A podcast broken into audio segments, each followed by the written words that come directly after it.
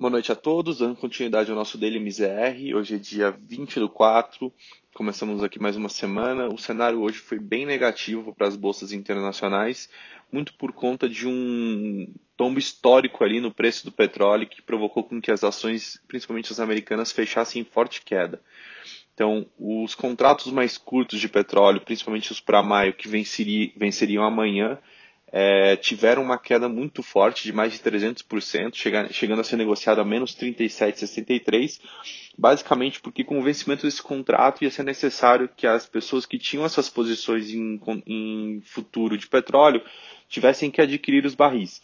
E com os Estados Unidos se aproximando aí da sua capacidade máxima de estocagem, os contratos tiveram uma forte queda porque basicamente o dono ele tinha que se livrar desse contrato e pagou para que alguém se livrasse desse contrato para ele para não ter que se apropriar do barril. Então essa queda histórica aí no, no preço da commodity provocou né, um certo pessimismo, principalmente frente ali à, à questão de, da crise sanitária global e toda a capacidade de armazenamento do petróleo dos Estados Unidos, como a gente já disse, é, fez com que as bolsas internacionais fechassem o dia em queda. Então, o Dow Jones hoje caiu cerca de 2,44%, o S&P também recuou ali cerca de 1,79% e o Nasdaq cedeu ali 1,03% no dia. É, isso foi refletido aqui também na Bolsa Brasileira, então a gente na véspera do feriado de de Tiradentes, o Ibov teve uma sessão bem volátil, chegou ali até a ensaiar em alguns momentos a volta aos 80 mil pontos, né, a despeito das, das, quedas das bolsas que a gente viu lá fora. É, no entanto, ele recuou bastante com a questão do preço do petróleo, as turbulências também vistas no cenário político brasileiro, como a gente já vem mencionando aqui nas nos últimos dias. É, o movimento de alta ele foi até sustentado pelas ações do setor de varejo, shopping center e construção civil, que se beneficiaram bastante da expectativa de baixa dos juros. Né? Então, o IBOV ele oscilou hoje entre ali cerca dos 76, 77 mil pontos até os 80 mil pontos e fechou praticamente estável ali em uma leve queda de 0,02%. Então, acho que aqui o preço do petróleo realmente acabou tendo um impacto muito grande, principalmente na ação da Petrobras, que fechou o dia em, um, em queda de 1,12 a ON e 0,90 a APN, né? Então, puxando aí e contribuindo para uma queda do índice também, visto ao seu peso dentro do, do Ibovespa. É, indo para a parte de juros, as preocupações sobre a, a, demanda do petróleo, como a gente já vinha mencionando, eles potencializaram no pregão de hoje as questões técnicas de mercado, e isso levou o preço das commodities também a tombar neste pregão. Então, prejudicou tanto a atividade das moedas emergentes em geral e o Brasil entre elas. É, no Brasil, o investidor ele também digeriu esse novo capítulo da ofensiva do presidente Jair Bolsonaro sobre as lideranças do legislativo e judiciário.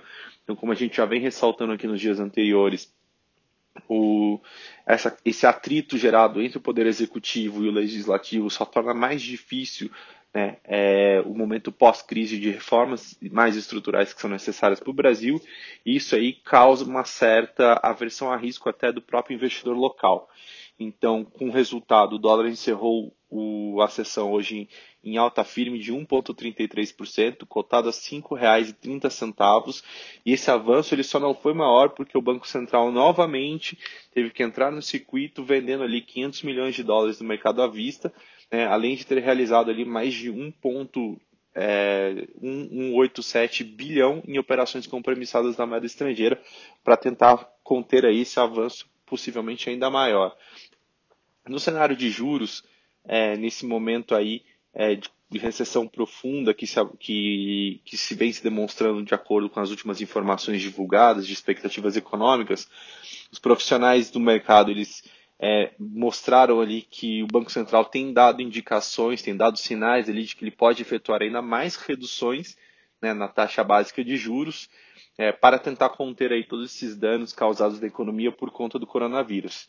Então, esses indicativos fizeram que os juros futuros é, testassem mínimas históricas, principalmente nos trechos mais curtos da curva, né? ou seja, esses vencimentos mais próximos que a gente sempre vem mencionando, 21, 22.